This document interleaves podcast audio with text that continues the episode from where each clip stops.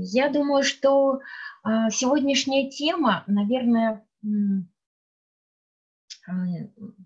с одной стороны необычная, с другой стороны очень известная, если это так можно сказать. В чем, в чем вопрос? Сейчас, секундочку, напишу, чтобы у нас включилась трансляция. А, в чем а, необычность этой темы? С одной стороны, а, готика, понятие готики – это понятие очень многих отраслей, очень многих стилей, очень многих, эм, не знаю, Э, направлений, это и в архитектуре, и в стиле э, одежды, в стиле музыки, стиле поведения, стиль, даже такой вот подход к жизни, есть такое понятие готики. Поэтому о чем мы сегодня будем говорить, наверное, нужно с самого начала определить. Э, я прошу прощения, а возможно ли сделать на большой экран э, мое изображение? Сейчас попрошу модератора э, это произвести, чтобы видео можно было записывать хорошо. И мы продолжим. Мы сегодня говорим о истоках. Угу, спасибо изучила, а, мы говорим о истоках, мы будем говорить а, о самой, самой начальной даже точке, когда появляется готика, а, появляется это необычное искусство, которое, кстати, в, те времена, 12 век, не называлось готическим, готика это возникло название много позже, а, этому есть несколько версий объяснений, как оно возникло. А, эм, тогда это называлось французский манер. Почему французский манер? А, потому что э, место рождения готики, готического искусства, необычного, другого, это Франция. Считается, что 1144 год аббатство Сен-Дени, Бенедиктинское аббатство, Королевское аббатство, а, приглашает на освящение нового храма а, королей и самых высших сановников Франции. А,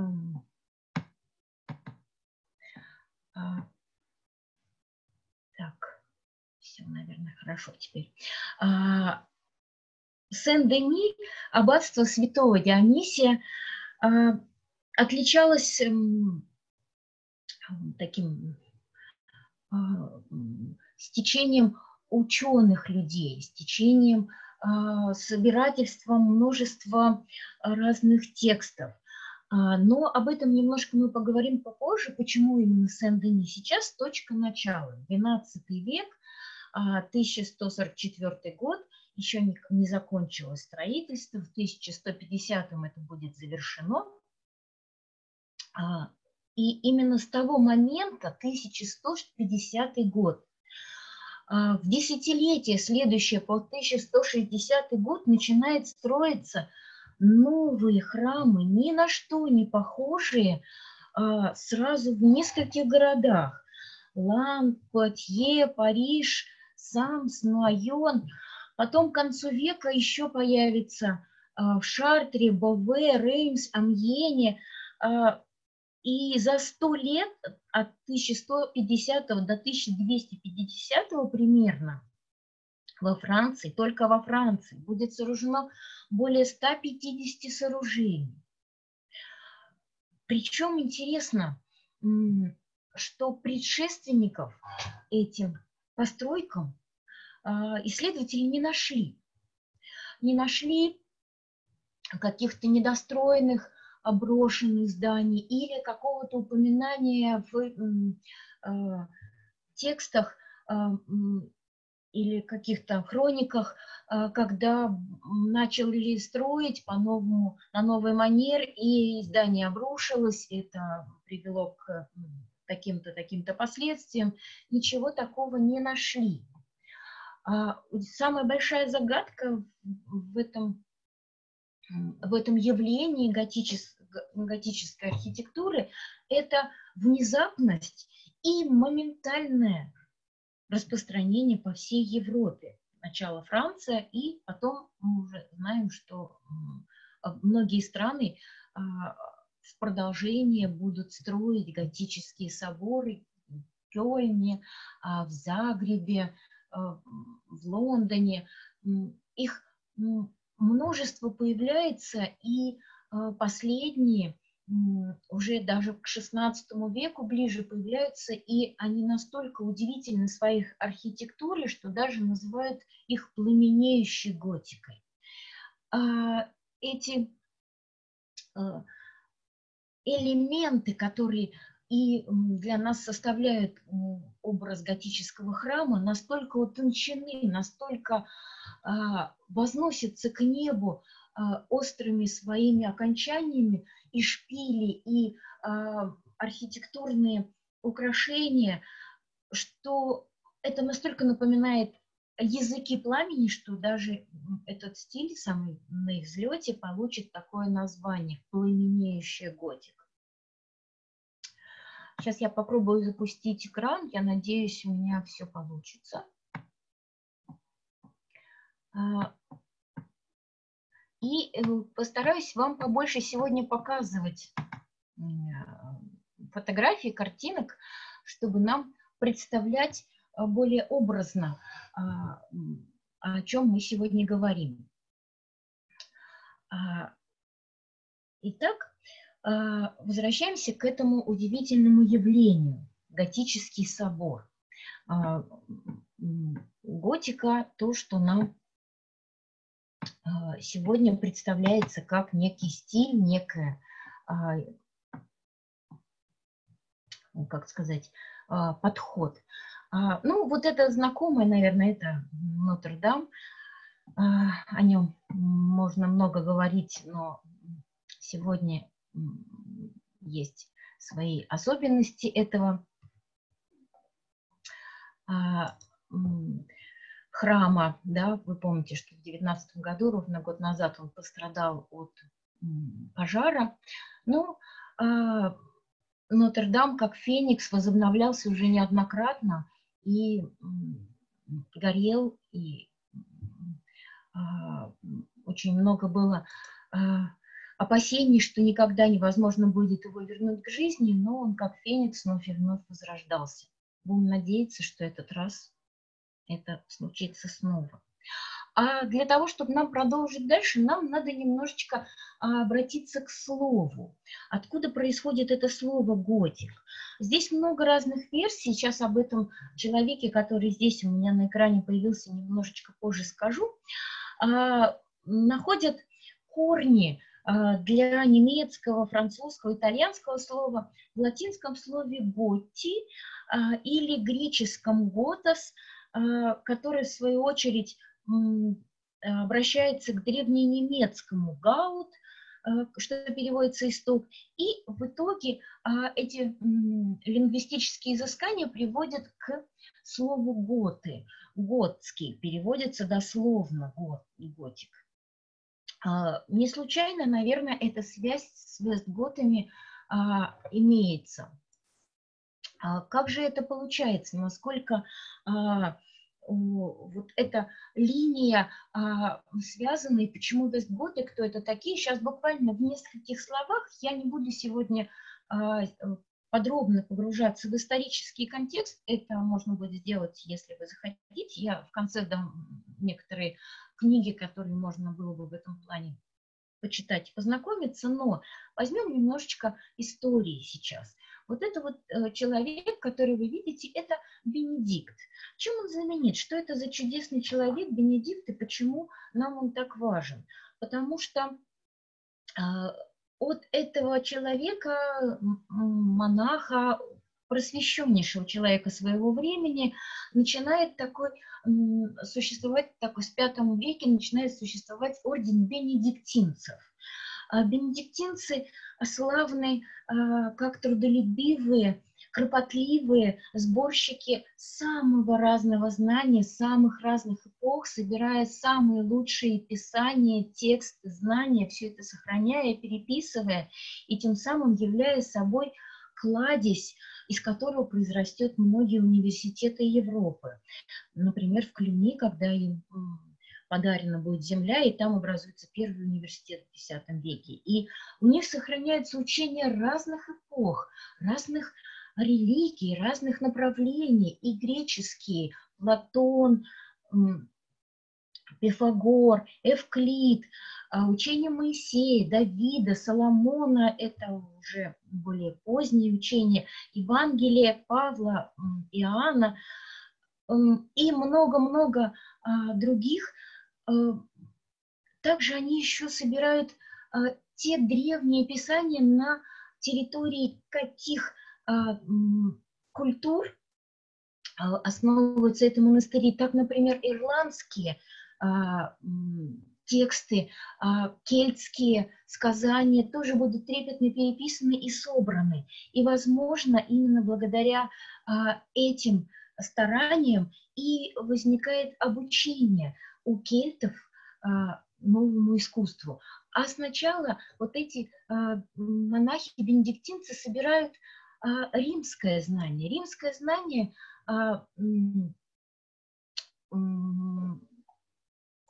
будет доступно им э, по интересному ходу событий. Сейчас я чуть-чуть перелистаю. А, а, вот эта фотография, это фотография одного из королей Вестготов, который захватывает в свое время Рим. Рим падет, и сокровища, знания, которые будут храниться сначала у Алариха, потом они перенесутся а, в королевство Визготов и каким-то образом, вероятно, попадут бенедиктинцам. А благодаря этим знаниям будет рождена такая эм, линия архитектуры, как романская архитектура. Рома, Рим – понятно откуда. А, тяжелые, да, тяжелые стены, массивные здания, небольшие окна, потому что стены должны были нести тяжелую кровлю, и большими они быть не могут в силу расчета, в силу тяжести и давления. А, нам эти знакомы, наверное, во многом а, постройки вот такого рода. А базилики или храмы предполагались э, как такие сооружения с круглой аркой, знаменитой римской аркой, внутри которой давление а, самой а, вот этого свода, самого свода распределялось на стены, и поэтому стены должны были держать не только самих себя, но и свод. Поэтому а, романская архитектура а, благодаря этим знаниям возводилась таким образом – а, а вот сейчас я хочу поговорить еще об, одной, об одном имени, которое будет в истории оставлено как аббат а, Суж, Сугери или Сужер. Это фрагмент а, одного а, витража к сожалению, образы его сложно найти, этого удивительного аббата, бенедиктинца, того самого, а, кто возглавлял аббатство Сен-Дени. А, и а,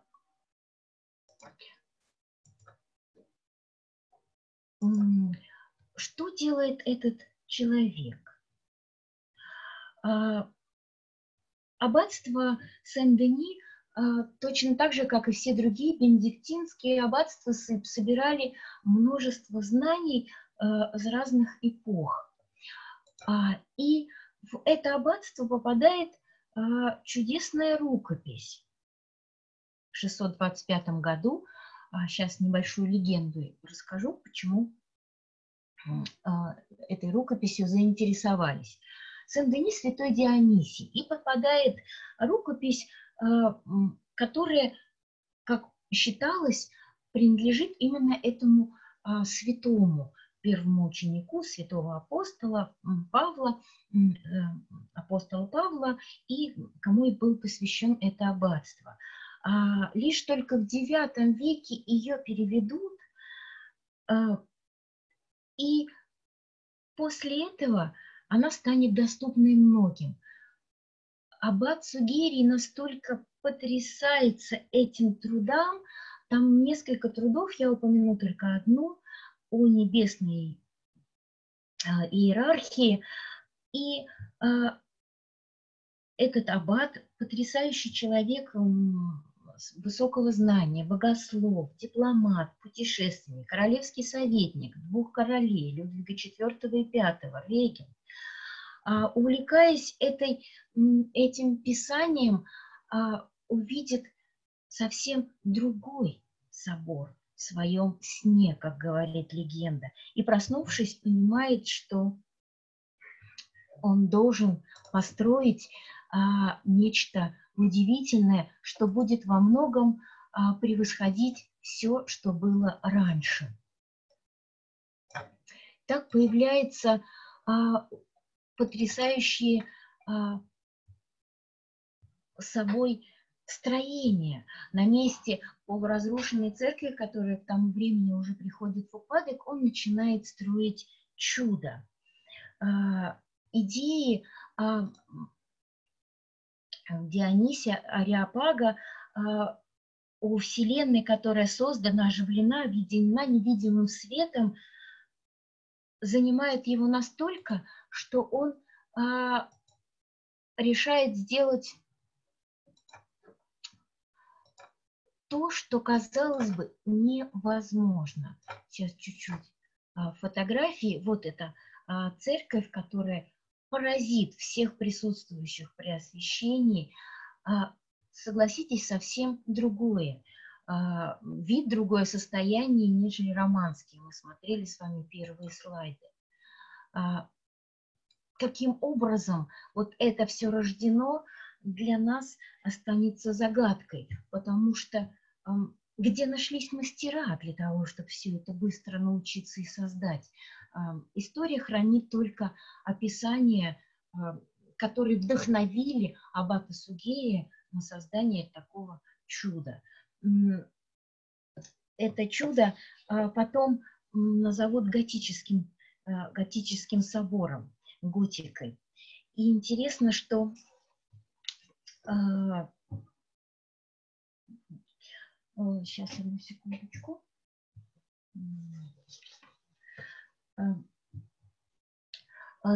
Послание свое, откуда мы берем все это название, легенды и цитаты из того древнего текста, вы видите, он поместит на, прямо на фасаде.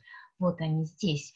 А, во всем я вижу свет, а, который проникает через все, являя собой а, Отца. Так, вкратце немножко в пересказе звучат, звучат эти слова а, на фасаде. Обращение к истинной красоте от красоты чувственной. А, что интересно, а, вот аббатство создано, идеи захватывают и переносятся очень быстро, подобно вирусу по всей Франции – через два века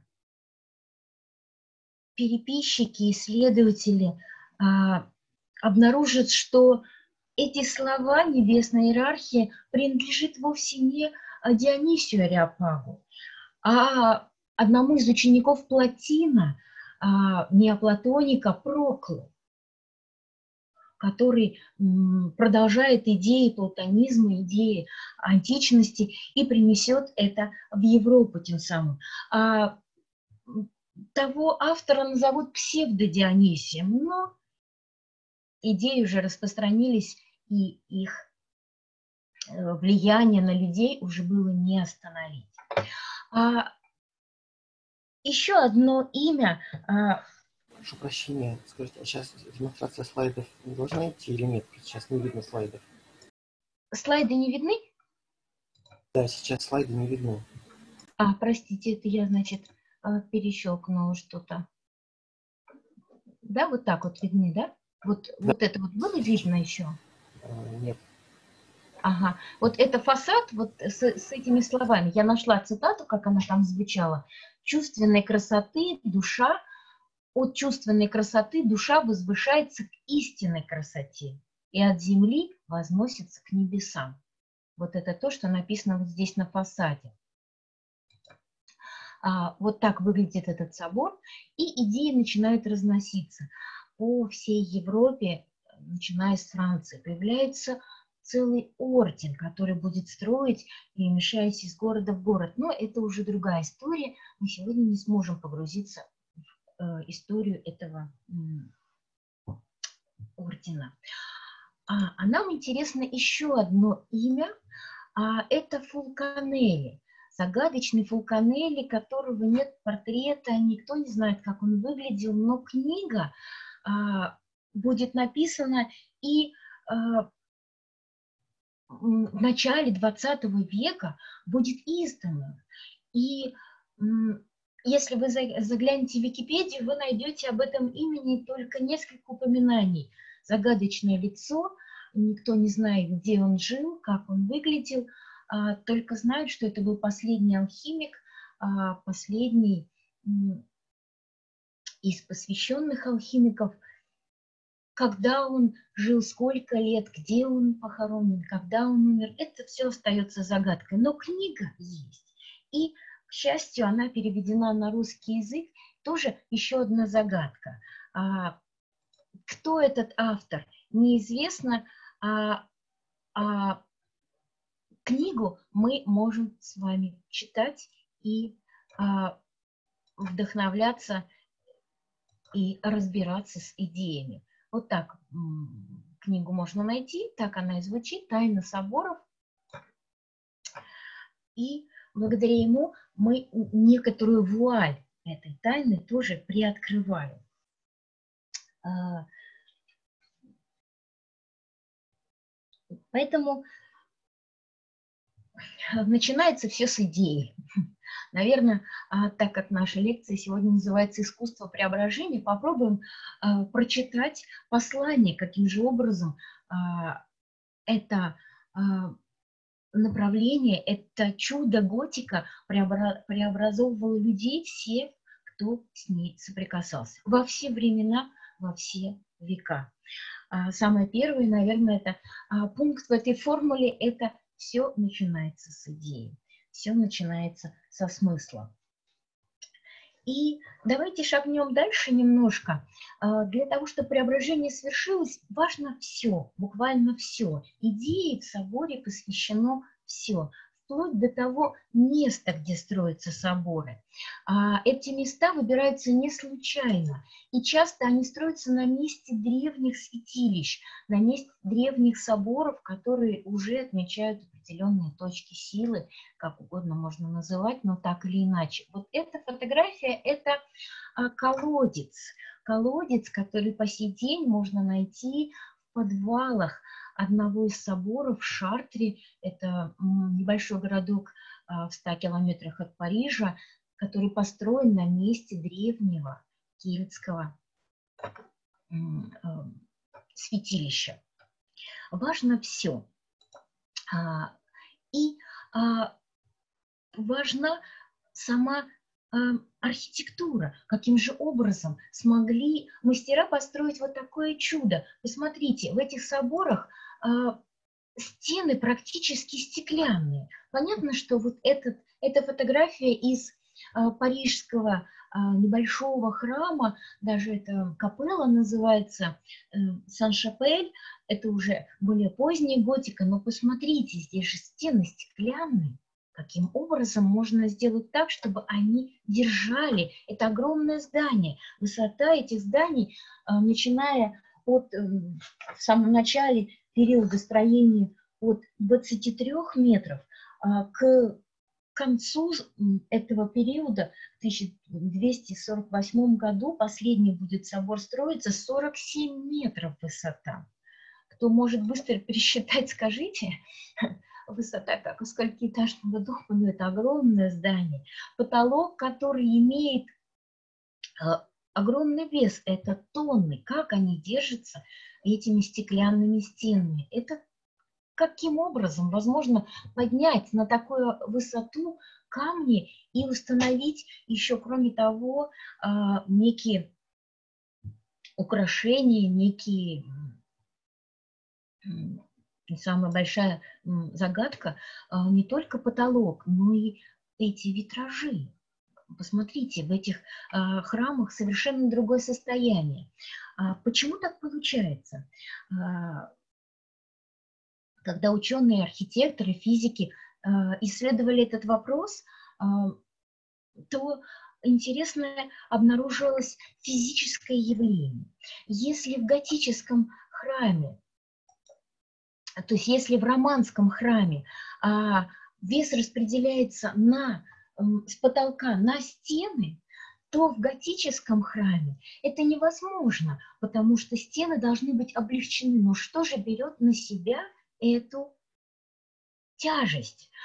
И а, храм готический построен удивительным образом. В нем есть несколько технических деталей, которые облегчают эту стену. И интересным образом появляется возможность расти. Сама архитектура помогает расти. А, вот эти стрельчатые потолки а, возносят камень к, к небу, и сила распределяется таким образом, что а, все усилие падает на боковые стенки, но на определенные точки. И эти точки а, будут поддерживаться снаружи. Выносится эта сила поддержки на за пределы, за пределы из внутреннего мира во внешний мир вся опора, все тяжелое, все материальное выносится за пределы. И так называемые дополнительные внешние колонны, контрфорсы, их несколько может быть, и дают э, эту силу удерживать весь этот свод, еще дополнительные арки, они называются арк-бутаны, а вот точка приложения этой арки будет очень важна, потому что именно там это как готический потолок тоже удивительным образом а, точное понимание геометрии, а, э, как мы сейчас сказали, стереометрии, сопротивления материалов, такое ощущение, что а, все здесь настолько четко просчитано, настолько точно выверено, что кроме Э, технических возможностей появляются еще и удивительные элементы символического характера на потолке. Звезды так называемые. А вот так выглядит храм снаружи. Смотрите, а вот эти а, внешние поддержки или аркбутаны, контрфорсы упираются в определенную точку. Именно эта точка – точка максимального напряжения. Если э, вот в эту точку не попадает арка, то э, сила тяжести так интересным образом распределяется, что э, начинается треск, треск и начинает, может потрескаться купол, и э, камни будут падать не вниз, а вверх, как будто э, э, языки пламени взрываются наверх. Э, вот так выглядят эти строения удивительным образом а, это все было просчитано. Представьте себе, что строились соборы не 5 лет, не 10 даже, а 60, бывало, что 100. Это надо было передать а, из поколения в поколение для того, чтобы последующие а, мастера, продолжатели не потеряли эту точку, точно поставили. А бывали ли ошибки? Да, бывали. Одна из этих ошибок обнаружилась уже в конце точнее, распозналась, каким образом она была обнаружена в конце прошлого столетия, когда а, реставраторы задумались о сохранении Амьенского собора. Э, там появились трещины на куполе а, во внутренней части, и благодаря лазерному сканированию, благодаря современным технологиям а, и возможности через определенную программу просчитать, каким образом а, распределяются силы, выявилось, что один из аркбутанов поставлен не на то место. И хроники описывают, что через два года необходимо было укрепить собор, и эти исследователи уже более позднего нашего времени нашли дополнительный аркбутан, который попадет в эту точку и остановит разрушение. Насколько важна это была геометрия. Вот таким образом а, легкие, абсолютно, казалось бы, невесомые конструкции держат огромную махину собора, а, создавая возможность витражам творить свое чудо и не быть подверженным каким-то а, опасностям. Еще немножечко к технике дела вернусь. А, почему мне тут хочется остановиться? Потому что вот этот точный расчет а, внутри собора создает напряжение, напряжение в камне. И интересно, что а, исследователи те же обнаружили, что при точном ударе на вот место напряжения каком-то, ну, вибрации, если включить такую некоторую вибрацию, то а, начинает звучать камень. Вы представляете, насколько все точно просчитано, что камни а, стоят а, очень точно друг другу подобными, и они держат друг друга под напряжением. И это напряжение настолько мощное, даже если не ощущаешь это звучание, оно создает внутри вибрацию. А если это внутри вибрация создается, она, э, станов... она запускает некий резонатор, который э, благодаря вот этому распределению сил, сумме сил, которые держит собор, создает внутреннюю вибрацию особую, чем вне собора. И в этом плане получается, что собор подобен музыкальному инструменту. Музыкальному инструменту, который настроен на определенную ноту, на определенную тонику, и всех, кто в него попадает, если он сможет настроиться, если он а, сможет внутри оторваться от той привычной тональности, условно говоря, а, обыденного, суетного, и настроиться на более высокую, вот ту самую тонику, которую задает собор, произойдет чудо преображения. Поэтому, наверное, а, еще одна еще один пункт из этой формулы преображения, который дают нам готические соборы, это подняться.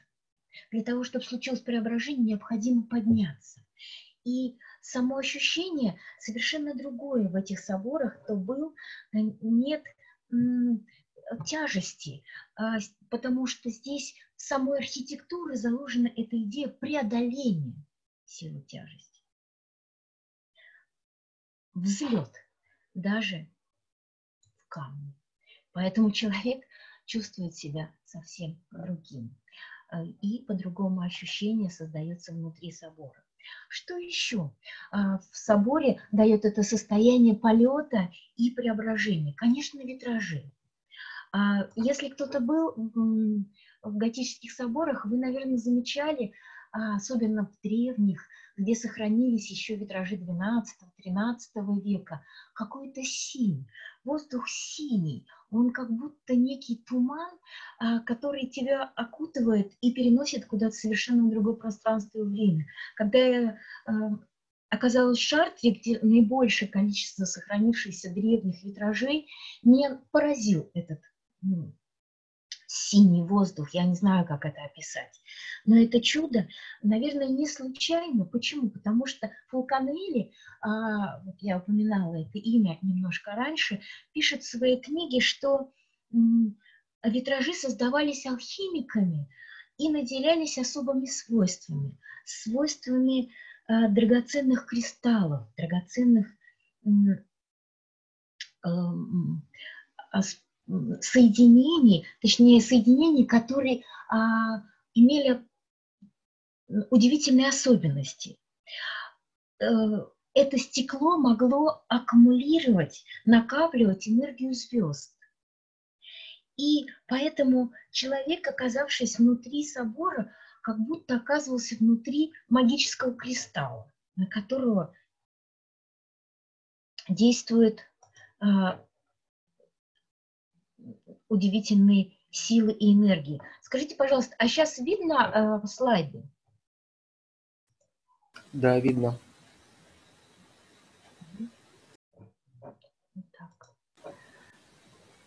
Сейчас видно слайд собора, вот, небольшую, небольшую картинку. Да, да, да, да, да. Витраж вот этого, да? Да.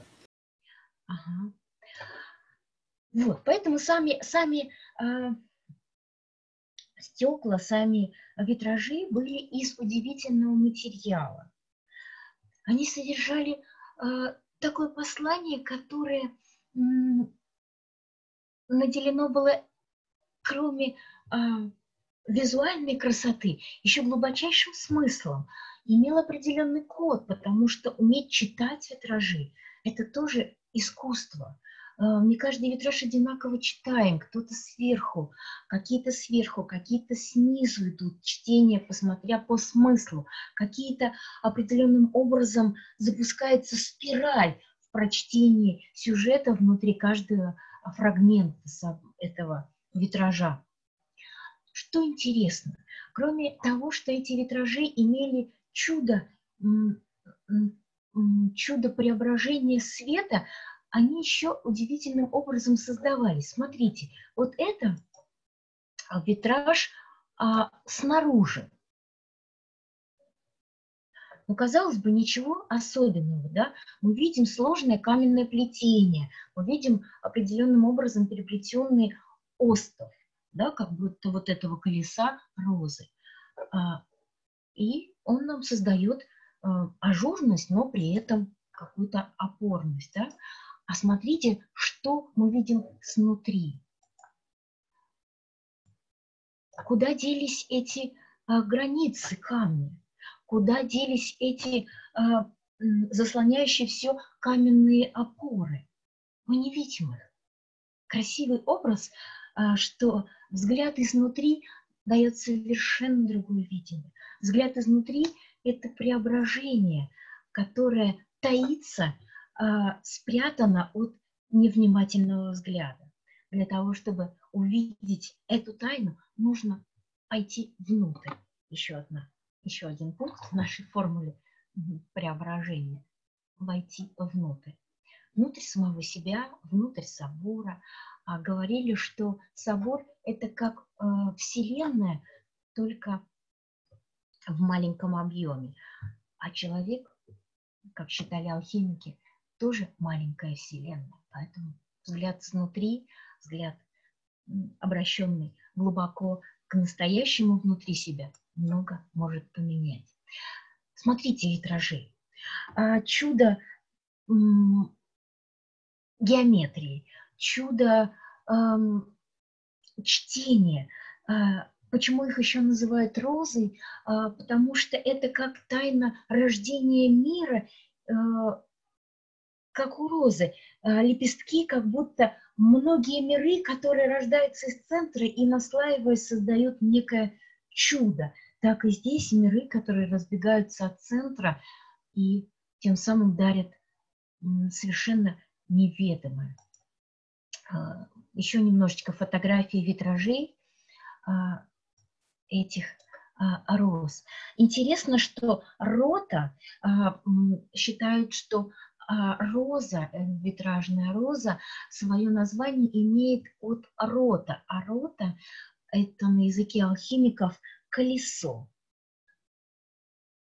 колесо, движение а, и рождение а, мира, рождение Вселенной. Поэтому часто они посвящены а, или Богоматери, или Иисусу, то, что а, символически связано с центром, с рождением, с истоком. Ну, об этом сейчас не будем глубоко погружаться, но а, что интересно, что это алхимическое некое послание, которое, возможно, когда-нибудь нам будет доступно. А, какие еще есть символы и что еще несет эта большая каменная книга, называющаяся «Готический собор»? Это порталы так называемые. А, это вход, а, вход, который так важен для готического собора. Именно здесь будут располагаться основные символы. Именно здесь происходит подготовка человека, а переход от мира, обыденного мира, а, сущего к тому миру внутреннему, в который ты начинаешь путь, начинаешь движение. И поэтому эти порталы будут сохранять в себе множество разных символов. Во всех соборах они будут притягивать взгляд. Смотрите, насколько точно они сделаны, насколько точно они наполнены. Даже лица здесь можно прочитать, смотрите. Представляете себе ощущение, когда ты входишь под сон ангелов, которые как будто встречают входящего. каждое лицо изготовлено. Я вам показала на предыдущих слайдах а, масштаб. Вы представляете себе, что это на высоте трех метров, как минимум, может быть и больше. Каждое, а, это лицо даже, может быть, не видно с земли, но каждое имеет свой смысл, и каждое сделано очень точно. Здесь же а, будут образы, которые во многом сегодня нам непонятны, но так или иначе они несут свое послание. Так вот здесь, в основании этой колонны, а, которая разделяет два входа, вы видите внизу три изображения алхимических.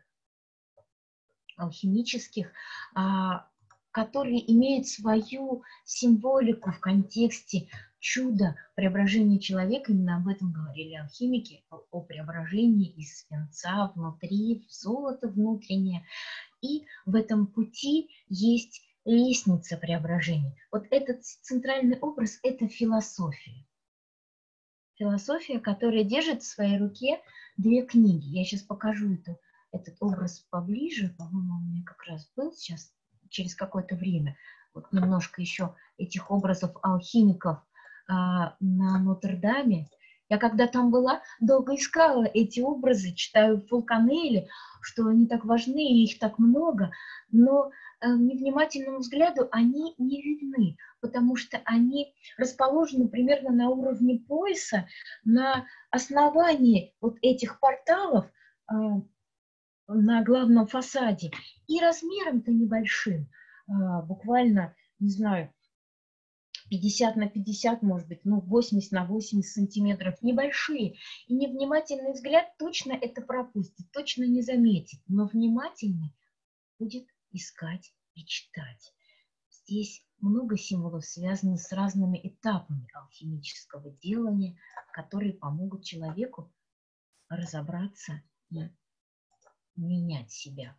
А вот это то самое изображение – философии, смотрите, в, одном, в одной руке она держит две книги, как два знания. Одно открытая книга, открытая, и второе знание закрытое. Оно всегда вместе, но ищущему оно открывается. Для этого нужно пройти ступени. Девять ступеней Якова, лестницы Якова или девять ступеней познания, тому, чтобы подняться туда, к волнам истины, к водам истины, которые над головой вы видите на этом изображении. А посох говорит о знании, которым обладает это существо, имея уже эту связь внутреннюю. Поэтому а, интересно, что все символы собраны здесь не случайно. Мы еще сейчас посмотрим несколько символов, и они будут нам иллюстрировать ту самую первоначальную идею. Помните, с чего мы начинали? Каждое а, изображение здесь собрано из а, вот этой задачи показать присутствие света, присутствие лучшего. Псевдо Дионисий Ариапак будет писать о э, патер люминум, патер люминум, отец света, который проявляется через первичное сияние. Все на земле наполнено этим светом, все видимые вещи – суть материальные вспышки света, которые отражают вера люкс, истинный свет. А, тот самый Сугерия, о котором говорили немножко раньше, напишет, что каждое существо для меня – это отражение света, будь то камень, будь то цветок, будь то человек. Во всем я вижу этот патер люминум. А во всем я а, хочу узнавать его. Интересно, а, что каждый, а, каждый здесь а, символ будет собран из разных эпох. Мы сейчас это посмотрим. Почему разные эпохи смогли объединиться? Ой, опять я закрыла. Сейчас. Смогли объединиться вот на этом, на этом удивительном посланий. Во многих соборах будут символы из разных-разных эпох, не только, не только алхимические, а, которые я уже показывала, а, но и символы, которые касаются а, другого знания. Это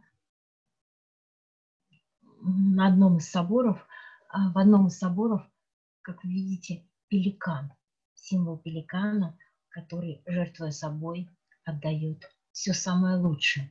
И вот этот подход отдать самое лучшее последователям, собрать и передать самое лучшее, это а, подход к жизни неоплатоников.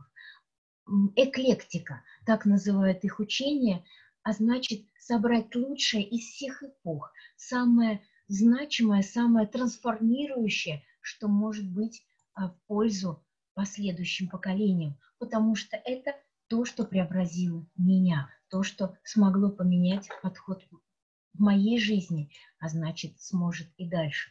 И образы будут рождаться, э, исходя из этой идеи, собрать лучше а, во многом все это собирая в одно единое. Еще один красивый, интересный подход. Многие а, скульптуры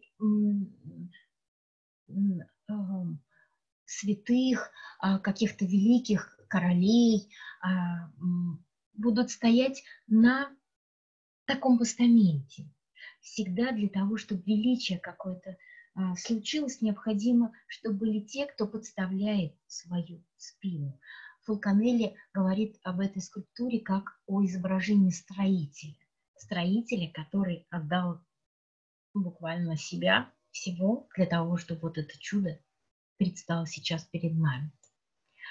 А, а вот это изображение нам, наверное, а, в чем-то напоминает каких-то старцев, а, но для шардской школы, которая когда-то размещалась в Шардском соборе, это изображение значимо. Это Пифагор, даже есть подпись, который тоже в одном из порталов а, на этих сводах изображен, а, учениями которого руководствовались в этой школе и а,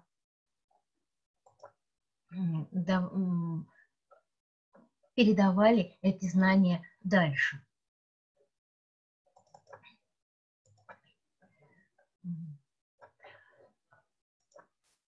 А это Евклид. тоже греческий математик, которого помнили и чтили. А, а вот дальше а, будет серия а, символов, которые нам во многом знакомы. Мы это знаем, и для себя это, наверное, может быть, открыли бы с удивлением, что во многих соборах есть изображение знаков зодиака. Тоже знания, которые помогут человеку найти путь к преображению, представить, какие этапы, какие шаги необходимо внутренним, по внутренней этой лестнице пройти для того, чтобы преобразить ту природу, с которой ты здесь оказался в этом мире, имея рождение под тем или иным знаком. Здесь знак рыб, так же, как и в предыдущем. А, еще немножечко символов. А, а вот это а, символ феникса. Феникс – это в соборе в Меце изображение того возрождающегося феникса из пепла, из тех золотых зерен, которые не горят. Поэтому все знания – это то, что прошло проверку временем, то, что будет востребовано во все времена. И поэтому эта книга будет вновь и вновь, подобно Фениксу, возрождаться. Этот храм будет вновь и вновь открывать и давать а, знания дальше. Еще немножечко символов я чуть-чуть пролистаю. А, как вы скажите, вы не устали? Вы нормально? У всех, наверное, выключены микрофоны.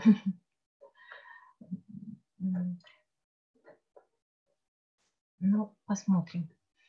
А, немножечко еще символов. Это козерог, а, скорпион, рыбы. Это в шартре вот эти изображения а, на одном из порталов. А, еще один а, козерог. Это уже будет Сан-Шапеле, по-моему. А вот это еще одно чудо, которое хранит эта книга.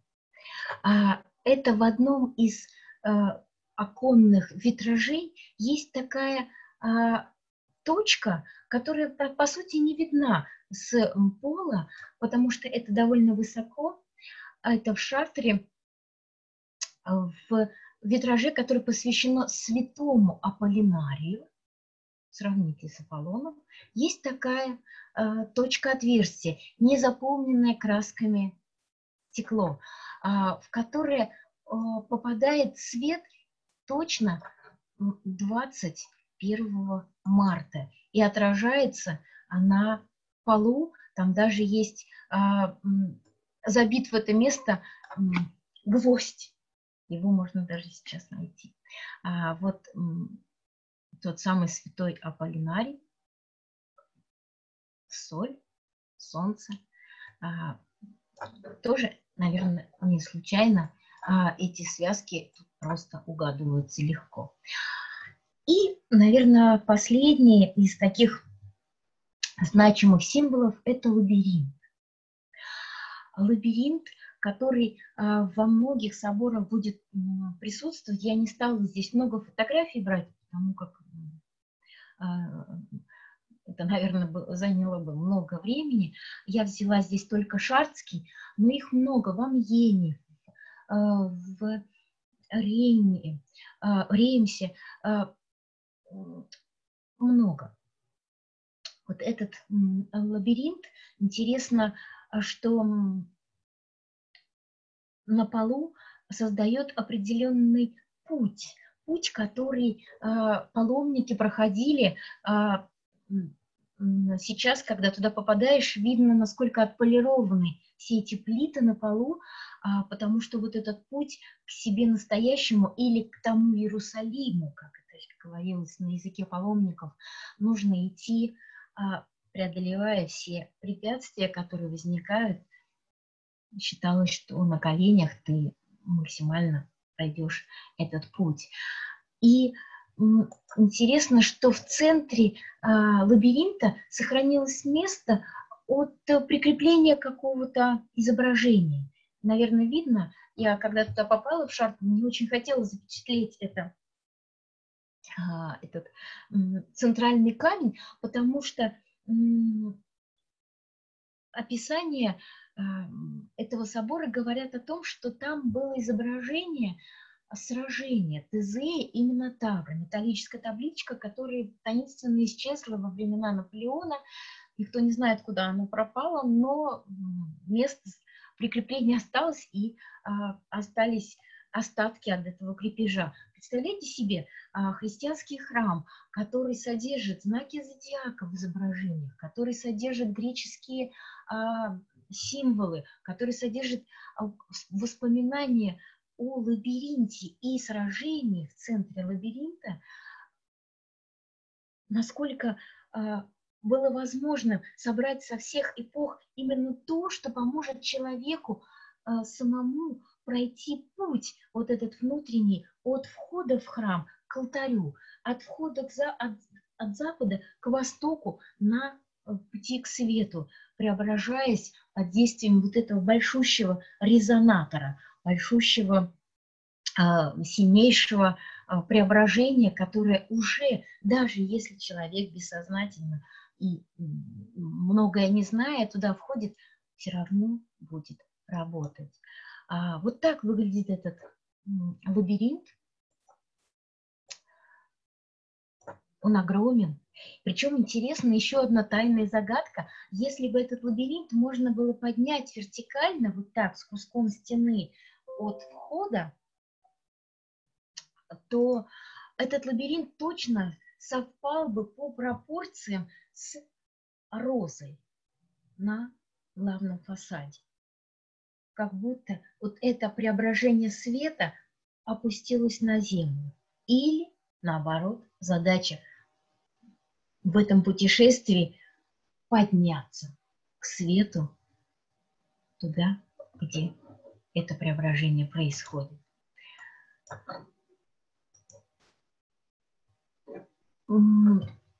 Наверное, в этом во всем э, собрании символов остается загадкой э, странные существа. Может быть, вы когда-то наблюдали огромное количество существ по периметру соборов, которые а, изображены в виде лиц или в виде а, таких странных существ. Технически они представляют собой жерлы для стекания воды. Эм, архитекторы говорят, что это специально для того, чтобы отвести воду от стен собора, дождевую воду, но почему такие изображения? Давайте немножко на них посмотрим.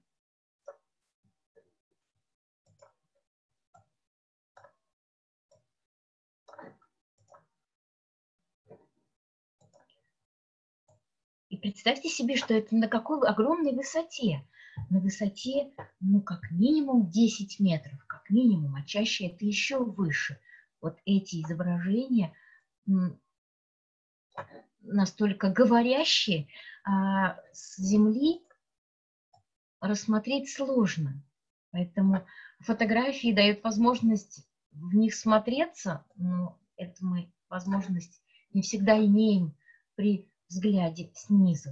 Это знаменитые а, горгули на соборе Нотр-Дам. Это наверху, на площадке, на башнях. Э, куда сейчас можно подниматься, ну, было до пожара. Ну, это башни, эти башни не пострадали, я думаю, что это тоже будет возможно. Эти существа зачем-то, посмотрите, какие они разные. Зачем их так много и что они обозначают? А, тоже интересное значение, если бы мы могли а, этимологически посмотреть, что такое горгульи, химеры, это загадочные существа, которые во многих мифах присутствуют, особенно в Греции, химеры, мы там найдем это а, существо. А вот горгули, а, тут м, таится загадка, осталась только одна а, одна легенда, почему горгули так называются горгулями, а, потому что однажды в одном а, городе средневековом, по-моему, в Ване, если я не путаю, поселился недалеко от города дракон, которого звали Гаргуль. И этот дракон требовал каждый год жертву.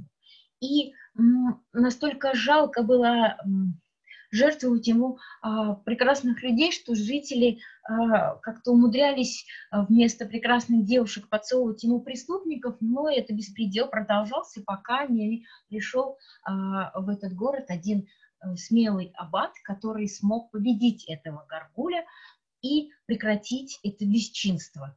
И в память об этом как говорит легенда, на соборах стали изображать таких существ. Наверное, это легенда. А, но вот эти существа а, в чем-то перекликаются с подобными в других традициях.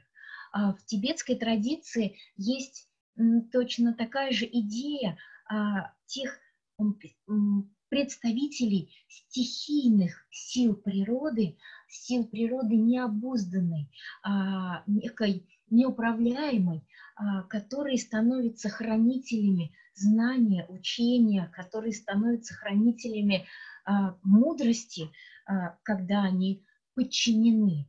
А, так и здесь а, сейчас а, до сих пор бытуют а, легенды, что пока горгули и химеры находятся на соборах, а, это место защищено, это место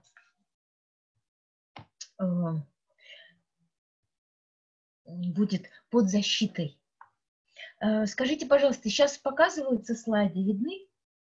Да, сейчас слайды видны, горгулья изображена. Ага, ага. Хорошо. А, вот, поэтому тоже еще одна формула, а, точнее еще один элемент формулы преображения – это м, меняешься тогда, когда, как можно было бы прочитать это послание, когда те силы, которые бушевали во мне не контрольно, мои эмоции, часто мои действия, которые проявляются спонтанно или как-то вне моего сознания, если они подчинены, то случается тайна преображения. Случается та самая победа, о которой говорит миф о Деземе на Тавре, случается победа над пороками, которые таким образом преображаются в добродетели. Как здесь страх и ужас а, при другом взгляде, взгляде сверху, перестают быть такими ужасающими, а видятся как возможности, как шансы, как э, шанс на изменение, на узнавание внутри себя э, качеств, которые даже, может быть, были скрыты. И тем самым а, человек становится сильнее, человек преображается. Еще одно таинственное изображение, как Фалконелли называет одного из алхимиков.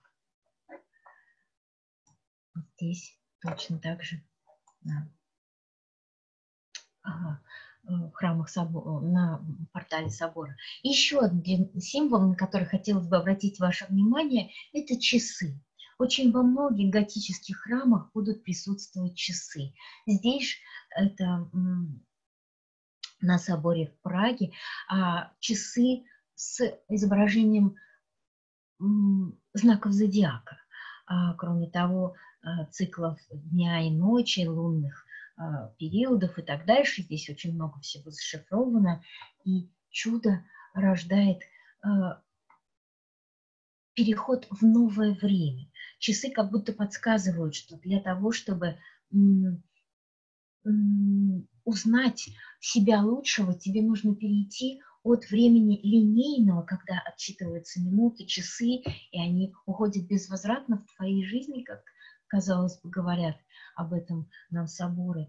А, если минуты наполнены э, изменением себя, узнаванием, вглядыванием или, по крайней мере, внутренней остановкой, когда замедляется ход мыслей или он вообще останавливается, и человек может увидеть чудо природы, тайны законов природы, которые его окружает, то время останавливается, время наполняется вечностью. Поэтому на многих соборах мы увидим часы. Вот этот ангел а, держит солнечные часы и по сей день на храме Шар, в Шартре. И до сих пор эти часы отмеряют особое время. А, и, наверное, а, последнее, на чем я хотела остановиться, а, это немножко цитат для того, чтобы нам подытожить все, что мы с вами говорили, и попробовать снова сформулировать ту самую формулу, которую мы рождали в течение нашей сегодняшней лекции.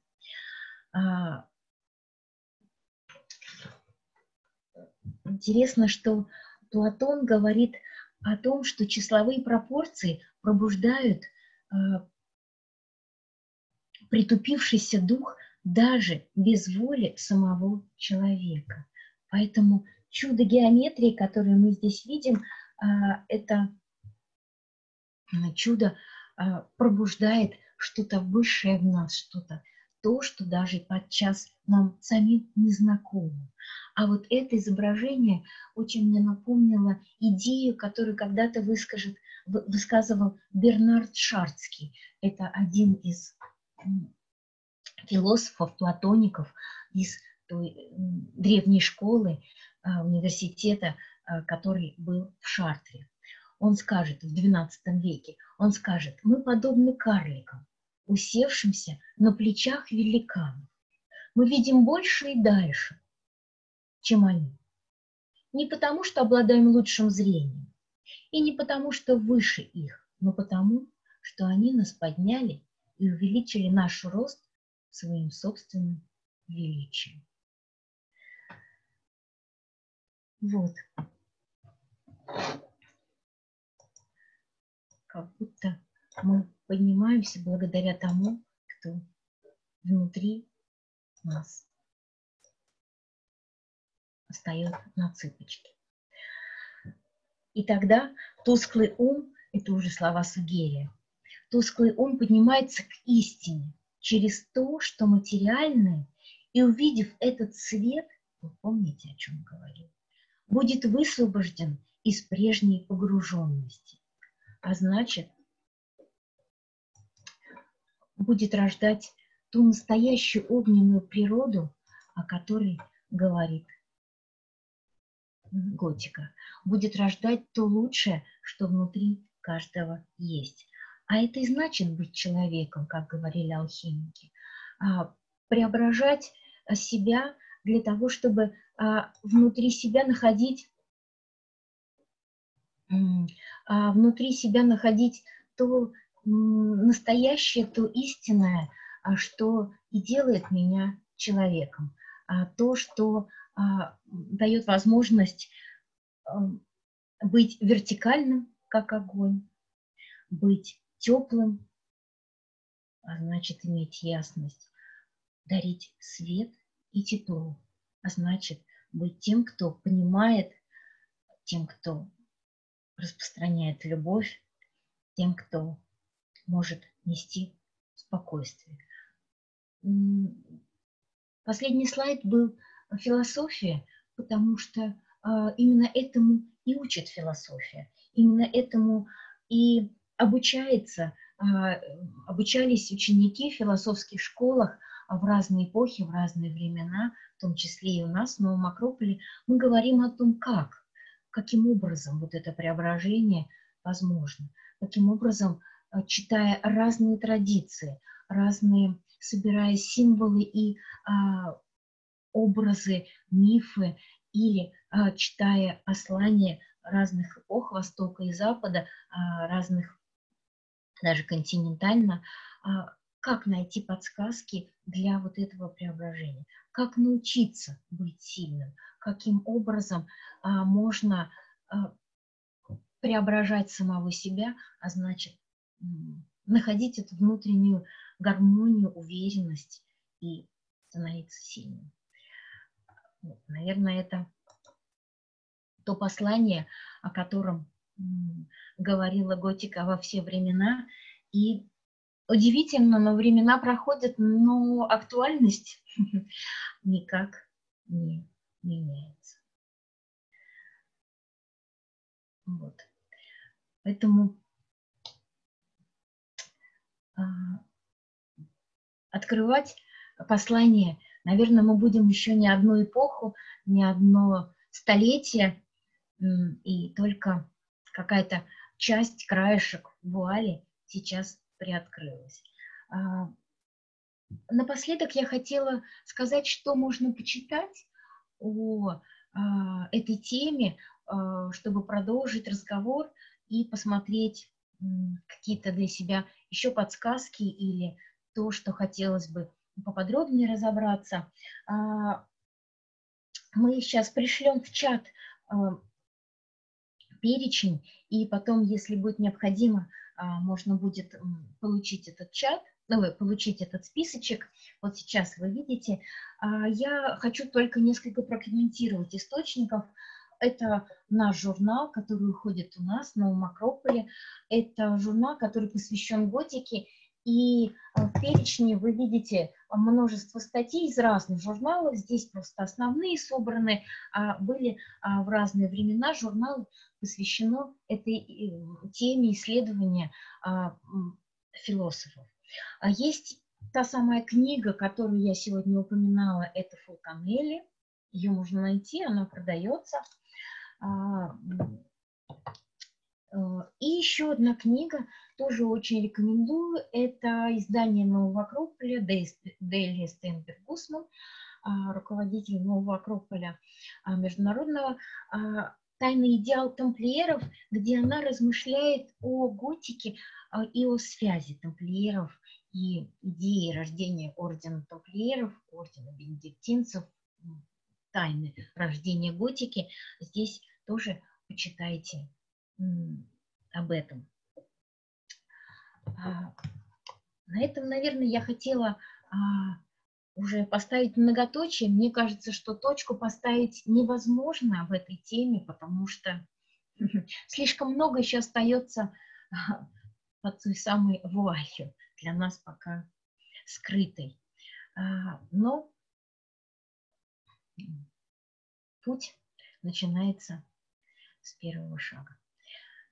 Спасибо